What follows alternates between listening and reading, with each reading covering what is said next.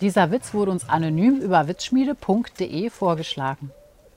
Was bedeutet es, wenn der Mann im Bett den Namen seiner Frau stöhnt? Man hat das Kopfkissen vorher nicht lang genug runtergedrückt.